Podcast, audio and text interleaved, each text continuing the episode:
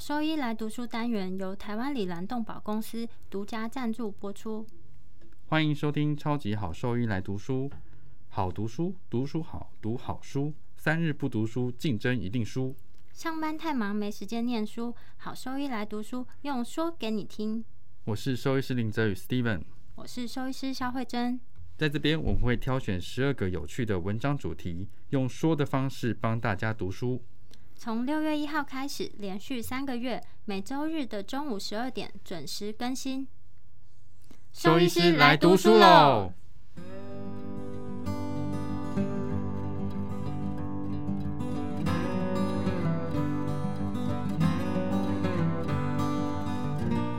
今天我们要分享的题目是关于狗狗的尿失禁 （urinary incontinence）。在以前，狗狗多半住在室外或是后院。尿失禁并不会是一个严重的问题，但随着狗狗在家庭中扮演的角色改变，成为宠物犬，搬进室内甚至卧房，排尿的时间、地点控制则变得非常重要。因此，在现在的宠物犬中，尿失禁对于饲主以及兽医师来说，都是一个控制的难题。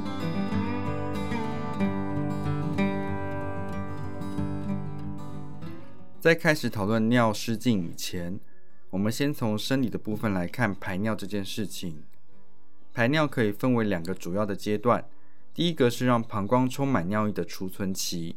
第二则是排空膀胱内尿液的排空期。储存期主要由交感神经来控制，下腹神经 （hypogastric nerve） 会刺激膀胱体的贝塔接受器以及膀胱三角区及近端尿道的阿法接受器，使得膀胱本体放松或舒张。膀胱三角区以及膀胱的出口位置、近端尿道的收缩等。膀胱本体像储存池，储存尿液，而三角区及尿道则是关闭的阀。当膀胱充满尿液而扩张之后，膀胱壁内的伸张受器受到刺激，神经冲动会透过骨盆神经及脊髓传导，将感觉讯号传入脑干及大脑皮质。当决定要排尿的时候，排空膀胱的神经冲动讯号会经由脊髓传到骨神经、副交感神经系统活化及骨神经支配的逼尿肌，使得膀胱收缩、三角区及尿道放松。而周边肌纤维膜的联络讯号称为 tight junction，能够使膀胱收缩过程快速且一致。尿失禁指的是在储存期中。尿液不自主的流出，临床上可以见到不同的情况。最常见的情况为在正常排尿的过程中间断或连续性的滴尿。造成尿失禁的原因包含有尿道括约肌功能不全、异位输尿管、骨盆膀胱症候群、逼尿肌异常、控制排尿的神经受损，以及其他神经性原因等。研究中指出。最常被诊断的尿失禁原因为尿道括约肌失常以及异位输尿管。病史详细的病史可以帮助我们区别尿失禁与夜尿 （nocturia）、频尿 （polyuria） 以及多尿 （polyuria） 以及行为问题。因为饲主往往无法区分尿失禁与这些症状，而常被混为一谈。在询问病史的时候，要着重在以下几点：排尿的时间、排出的量，以及出现尿失禁时狗狗所在的情况。另外，是不是在睡眠过程中排尿，或是狗狗有持续滴尿的情况？有时候呢，是狗狗半夜排尿或是频尿，但饲主则是到早上才发现；或是当狗狗遇到人很兴奋而出现漏尿。这些情形原本都是行为问题，但都可能被饲主解读为是尿失禁。另外，也需要进行详细的理学检查及神经学检查，检查生殖器的外观，看看是否湿润，周边的毛发有没有被染色，以及皮肤是否有尿灼伤的情况。当狗狗真的是尿失禁的问题，至少会出现以上这些症状。另外，也要确认生殖器是否有解剖学上的异常，也要提醒饲主在就诊前先不要让狗狗排尿，这样子医师可以观察狗狗的排尿行为，以及排除是否有可能无法完全排空的情况，例如反射共济失调以及膀胱壁的收缩异常。神经学检查是很重要的，影响第五腰椎前的神经问题，会出现非自主性、不稳定的膀胱反射性排空以及外括约肌阻力增加。在这样的情况下，用手去挤尿是困难的。但是在多数的病例下呢，我们可以看到它会伴随着明显的神经受损，所以在诊断上其实相对容易。但是如果这个病灶位在肩椎处的脊髓神经，它的病灶会相对不明显，以及症状也会有所差异，所以需要更小心仔细的评估。这些病变会阻止骨神经。引发的膀胱感觉神经传递到脑干，结果会出现膀胱变得过度扩张，但是病患却没有想要去排尿的意识出现。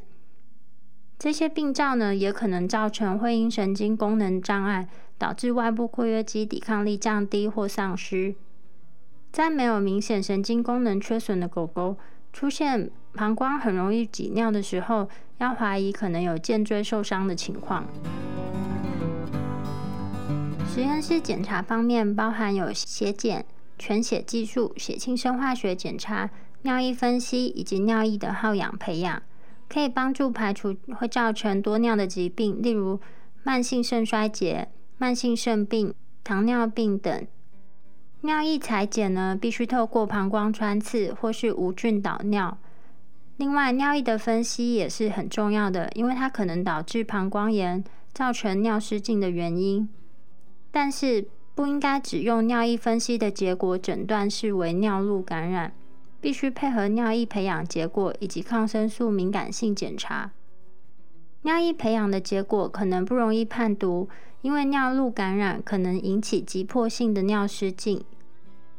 另外，当有解剖学上异常的时候，也常会出现尿路感染的问题，例如异位性输尿管、尿道直肠瘘管等。所以，当我们使用适当的抗生素治疗，但是没有办法解决尿失禁的问题的时候，我们就需要再做进一步的诊断，可能的原因是什么？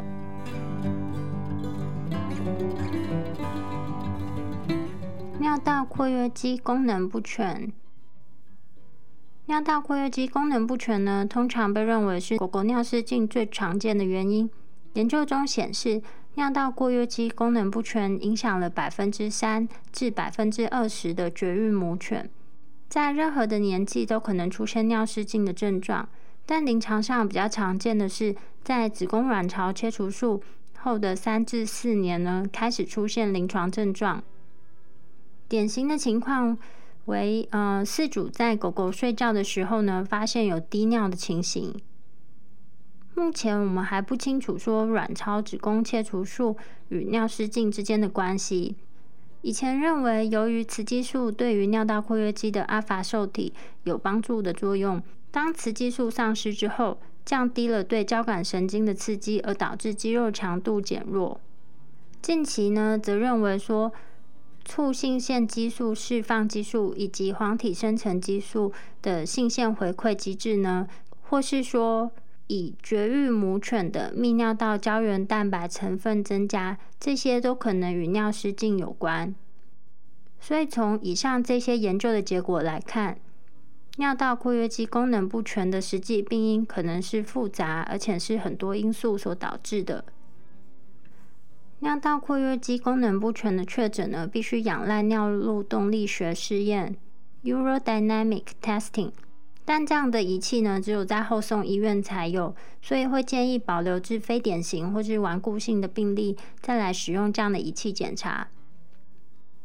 这个尿路动力学试验呢，它是可以来检测尿道的压力分布，用于诊断非典型的病例。它使用一个特殊可以测量压力的导管，将动物镇定之后呢，从膀胱伸进去，由电脑控制导管移动的速度。缓慢的沿着尿道、膀胱颈、膀胱去测试压力，最后经由电脑计算出压力的曲线。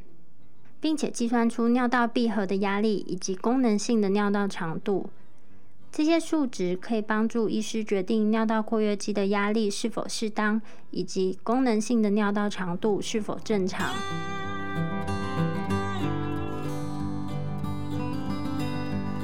有提到了，诊断的仪器取得并不是很容易，而尿失禁在临床上的发生率很高，症状多半也很典型，以及用来治疗。尿道括约肌功能不全的药物，其实安全性相对来说是蛮高的，所以多半是以尝试性的治疗来进行诊断。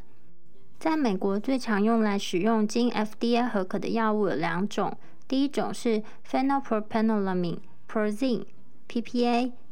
第二种的话是 Estrel。PPA 是一种非选择性的肾上腺素受器致效剂。它可以有效的增加尿道张力，可能的副作用有高血压、心搏过速、眼压上升、肝糖分解作用。所以在已经患有高血压、糖尿病、青光眼的病患，在使用上一定要特别注意，小心使用。在 PPA 的药物使用之前呢，应该先测量血压，使用一段时间之后再监控一次血压。根据作者的使用经验，虽然高血压的副作用是很少见的，但是他的确有发现到一些狗狗原本血压是正常，但在使用 PPA 之后，血压上升的情况出现。在百分之八十五尿道括约肌功能不全的病患中，使用这个 PPA 药物之后，它的症状都获得改善。但是 PPA 这个药物呢，在美国的某些州属于管制药物，所以在使用上要特别确认一下这个州的使用规定。第二种 FDA 批准使用的药物为 Estrel。Estrel 是一种天然的雌激素，可以用于治疗犬的尿道括约肌功能不全。雌激素通过对于尿道括约肌的阿法受体作用，增加了对交感神经系统的反应性，可使得尿道张力增加。通常不太容易会有副作用，而且它的副作用主要会跟发情的症状，比如说外阴肿胀啊、外阴阴道炎以及肠胃道不适有关。Estrel 纵然使用高剂量，也没有出现骨髓抑制的迹象。大概有百分之八十的狗狗单使用 Estrel 进行治疗，它的临床症状就有所改善。另外呢，也有一些证据显示，这个药物它可以跟 PPA 一起使用，产生协同作用。其他的药物选择还有骨骼肌松弛剂、类副交感神经剂、抗胆碱药物、肾上腺阿法贝塔制效剂、尿道平滑肌放松剂等。有兴趣的听众可以搜寻文献全文，那里面它就有详细的药物列表。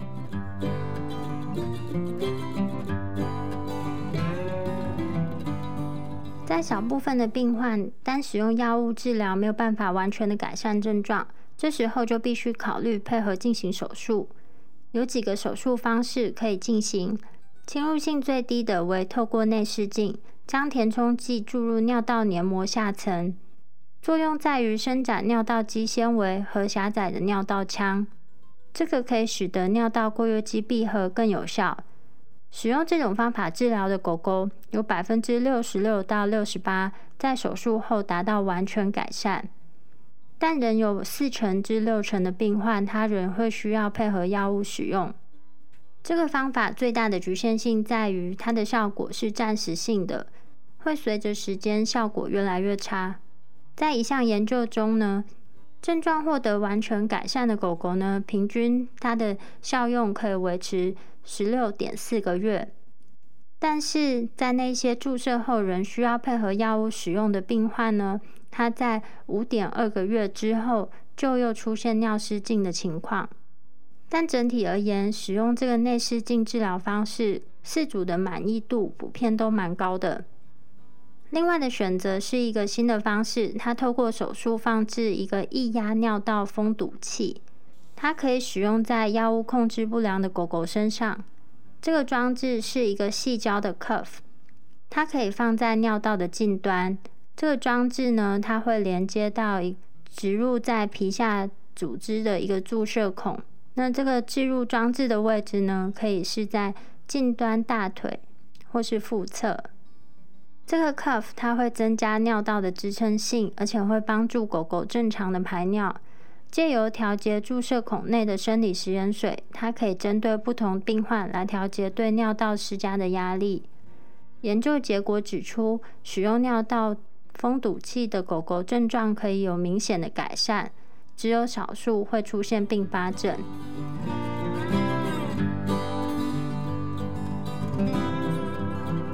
在人类女性压力性的尿失禁呢，常常会提到一个叫做吊床理论。吊床理论假设，负责维持尿道和膀胱解剖位置的解剖结构减弱。会使得腹部压力比膀胱尿道对尿道施加更大的作用力。目前在人医使用阴道放置尿道下吊带的手术取得良好的结果，但是呢，它的并发症其实很多。新的研究中呢，它使用经闭锁孔吊带手术治疗狗的尿道括约肌功能不全的情况，但这个方法还没有获得广泛的接受。在公犬中，尿道括约肌功能不全的治疗方式与母犬相似，但是呢，它的治疗效果相对来说会比较差。使用 PPA 治疗尿失禁的公犬呢，只有百分之四十四可以获得症状的改善。那在另一个研究中，合并使用睾丸激素，则仅有百分之三十八的病患获得症状改善。而且反而使得狗狗出现变得具有侵略性以及前列腺肥大的副作用。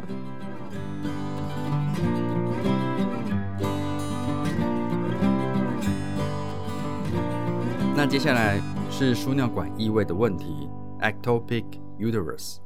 输尿管异位指的是输尿管开口的结构性异常，而正常输尿管开口应该在膀胱的三角区。输尿管的异常的原因。相信是中肾管和后肾管系统的发育及发展异常，那最终导致输尿管终端开口的位置异常。根据输尿管终端开口的位置及行为表现，我们可以分为主要两种，一个是膀胱壁内，第二个是膀胱壁外的输尿管异位。超过九十五 percent 的输尿管异位是属于膀胱壁内的异位，也就是说，输尿管连接于膀胱，经黏膜下通道开口在尿道。阴道等等，那膀胱壁外的输尿管异位其实非常罕见，指的是说输尿管直接连接并流入尿道、阴道或子宫的情况。双侧性的输尿管异位发生比例是百分之三十二到百分之九十一，并且常常伴随着生殖泌尿道的先天异常。有研究结果发现几个比较好发的品种，其中包括了边境梗、博瑞犬、斗牛犬。恩特布山犬、猎狐梗、黄金猎犬、格里芬犬、拉布拉多、迷你或玩具贵宾、纽芬兰犬、哈士奇、凯斯梗及西高地白梗等。不过，像这样的输尿管异位的问题是可能发生在任何犬种的。针对这个问题，典型的描述就是年轻的母犬自出生以后就有漏尿的问题，在年长一点的狗狗呢？被诊断出有输尿管异位问题的狗狗，则公母都有。然而，超过百分之九十的比例，犬的输尿管异位问题是发生在年轻母狗的。那作者常遇到的情境就是，年轻母狗因为一些借口，例如主人搬家后的公寓没有办法养狗等等，而被送到收容所。在之后被领养的时候，就发现其实这狗狗是有低尿的问题的。传统的输尿管异位的问题诊断是利用 X 光，包含了分泌造影及膀胱充气造影等。然而，这样的方式正确诊断输尿管异位的比例是百分之七十八。超音波是另一个可以帮助诊断的工具，但目前没有证据显示超音波诊断的敏感性和特异性优于传统的 X 光检查。近期使用电脑断层来诊断输尿管异位有被提到。但是由于不是每个地方都有电脑断层这样的设备，所以它比较受局限性。那硬式的膀胱内视镜是可以百分之百正确分辨出输尿管异位的问题，因为这样的方式可以直接观察到输尿管的开口、膀胱壁、尿道及阴道。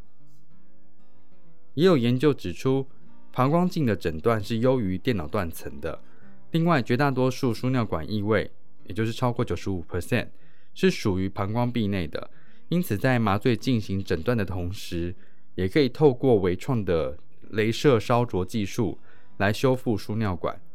这样的治疗方式，除了麻醉时间短、价格较低之外，治疗结果也是优于传统手术治疗的。在少见的膀胱壁外输尿管异位问题中，镭射烧灼是没有办法达到有效的治疗效果。因此，电脑断层在帮助进行矫正手术的计划中扮演了非常重要的角色。狗狗输尿管异位问题中，大约有百分之九十四的比例，同时有上泌尿道或者下泌尿道异常的问题。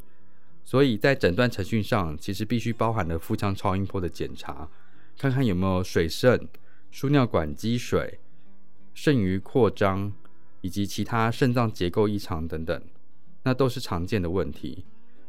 嗯，在肾脏结构严重受损而导致肾脏功能丧失的病例，则有可能会需要进行肾脏切除的手术治疗。在研究中指出，镭射烧灼治疗母狗尿失禁问题的成功率是百分之七十七到百分之八十五，而在治疗之后。症状立即缓解的比例只有百分之五十，其余的则需要合并其他的治疗方式，其中百分之十可能需要药物的控制，百分之六则需要进行尿道旁填充剂的注射治疗，百分之十二则需要放置尿道阻塞控制装置等等。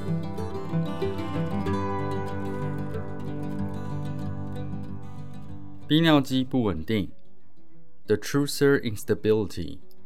泌尿肌不稳定指的是膀胱张力亢进或膀胱过动症 （overactive bladder） 所导致的突发性急迫性排尿，并伴随有非自主性的膀胱收缩。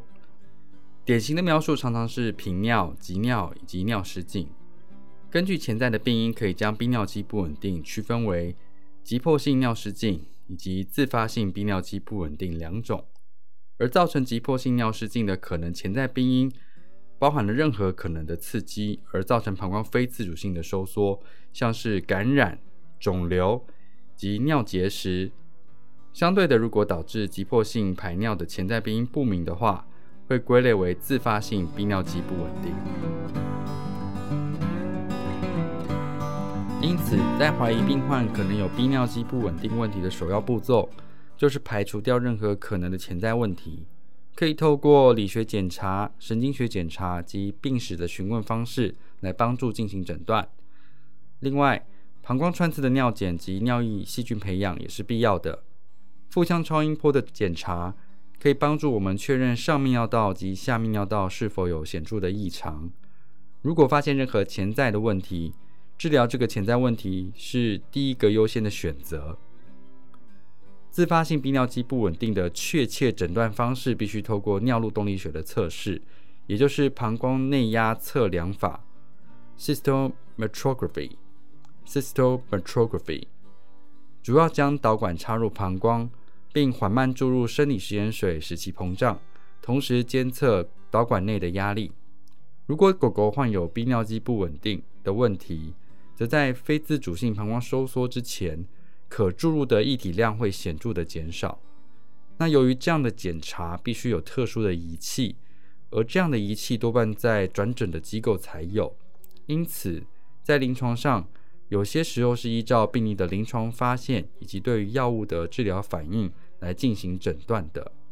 至于药物治疗的部分，由于膀胱排空的控制是由副交感神经系统来控制的，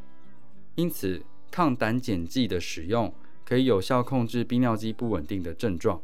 常用的药物有 oxybutynin、oxybutynin、o x y b u t y n i n、fluvoxate hydrochloride、fluvoxate hydrochloride、f l a v o x a t e、dicyclomine、dicyclomine。D I C Y C L O M I N E, 另外，有部分建议可以使用 imipramine、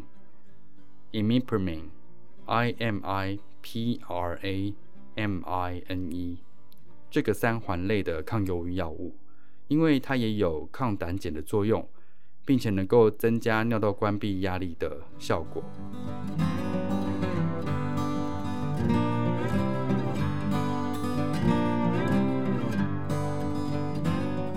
盆内膀胱 （pelvic bladder） 在部分严重尿失禁狗狗的 X 光中可见，膀胱明显的位移到骨盆腔内。虽然多数尿失禁的问题发生在大型的母犬，骨盆内膀胱性的尿失禁也同时发生在公犬。这样的膀胱位置在这个问题中扮演什么样的角色，其实目前并不清楚。那在人呢？膀胱颈以及近端尿道的部分皆位在腹腔里面，所以当腹腔压力增加的时候，压力可以平均分布在膀胱体及膀胱颈的位置，借此保持膀胱排尿的控制能力。当膀胱位移至骨盆腔内之后，膀胱颈及近端尿道都不在腹腔之内，所以当腹部压力增加的时候，只有膀胱体受到压迫。因此可能导致漏尿的情况。那根据统计，至少有百分之五十的狗狗在膀胱位于骨盆腔的情况下，仍然保持正常的排尿控制能力。另外，也没有证据显示这类狗狗的漏尿问题和腹腔压力增加有关。那最终有骨盆内膀胱症候群的狗狗，通常可以发现形状异常的膀胱。正常膀胱造影的情况下，我们可以看到膀胱体到近端尿道会由大到小的水滴状，但这类的狗狗我们会只看到一个圆球状的膀胱，而且膀胱和尿道的影像可能是重叠的，尿道变短，而且逼尿肌功能异常等情况会出现。诊断的主要方式就是根据刚刚讲的临床症状以及造影的 X 光检查，phenylpropanamine。或 Astral 的治疗可能是有帮助的。在对于口服药物控制没有反应的狗狗呢，手术植入尿道阻塞控制装置可能是一个选择。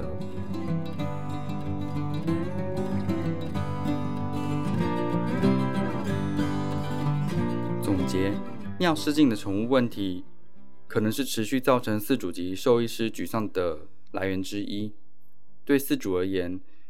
时常脏污的地毯啊，跟床布，其实会加速他对于那个宠物还有兽医师的愤怒和不耐。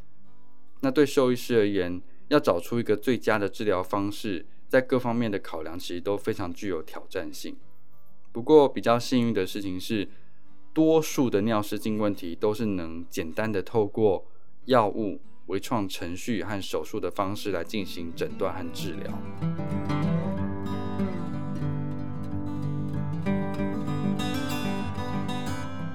重点整理：第一点，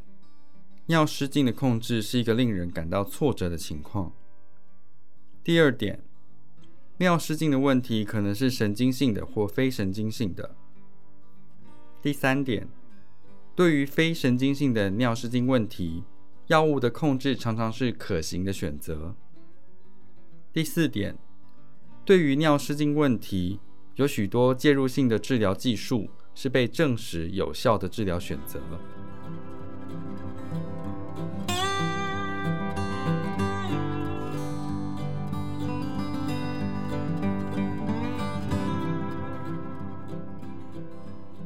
如果说对我们分享的内容有兴趣或是有疑问的话，都可以上我们的网站，我们的网址是 triple w. 打 wonder vet. 打 com. 打 t w，或是 Google 搜寻、FB 搜寻 Wonder Vet 超级好兽医，都可以找到我们哦。那我们的 Podcast 呢，就是在 Spotify 和 Apple Podcast 上面都有我们的节目，可以记得上去订阅及分享。那今天节目就到这边喽，拜拜。